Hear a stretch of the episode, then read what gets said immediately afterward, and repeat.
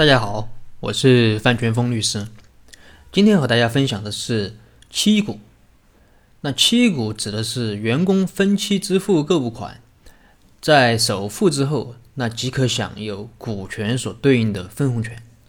但是除了分红权之外，一般不再享有股权所对应的其他权利，比如说表决权、处分权等。等到员工他支付完所有的购股款之后，才能取得这个股权完整的权利。在设计期股的时候，有几点需要注意的。第一是关于这个分期付款的资金来源。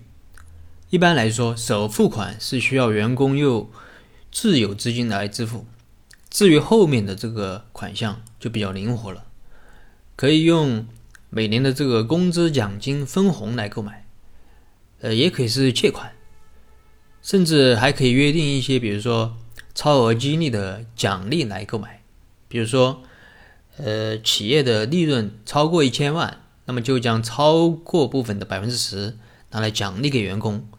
那奖励的这个钱呢，也不是直接发放给员工，而是用来购买这个股权。但是如果这些还不足以支付分期付款的这个款项，那么需要员工来补足。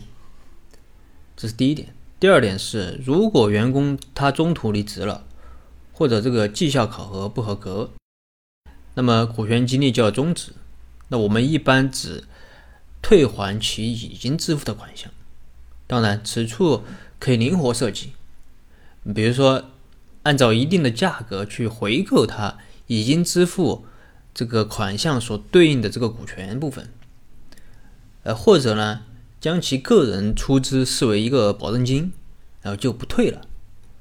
那具体的方案呢，需要根据企业的一个激励的力度和员工购买这个股权的意愿来综合考虑。这是第二点。第三点是在支付完所有的呃购物款之后，员工他即可享有股权完整的权利。那此时如果是非上市公司，那么就需要登记为注册股。或者搭建一个持股平台，这就是期股设计中一些需要注意的地方。其实期权和期股它的设计原理是差不多的，只不过期股它一开始呃就不能退出了，特别是有的企业把员工的这个首付款约定为一个保证金，如果员工中途离职，则视其为违约，首付款就不再退还了。那么这种。操作方式呢，对于员工的约束力就比较强。它不像期权，员工获得期权，它一般是不需要付费的。那么对员工的约束就没有期股这么强。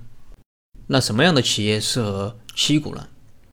我觉得能够适用期权的，大多数都能够适用期股。相比之下，我觉得期股还有其独特的优势，就是可以减小员工购股的压力。员工购员工购股的压力啊，主要来自于两方面，一方面是有的员工他确实没有什么钱，第二是老板和员工在企业估值上有比较大的分歧。那老板觉得，老板可能觉得企业值一个亿，啊，员工觉得只值三千万、四千万，那么此时可以考虑用期股，因为期股啊，它只需要员工用自有资金支付一个首付款就行了，后续的款项直接用每年的分红来支付。当然，这个也要对企业的利润进行测算，看其是否能够支付这个首分期付款的款项。如果企业完全没有利润，那可能用这个方法就不太合适。好了，这一期的内容就跟大家分享到这里。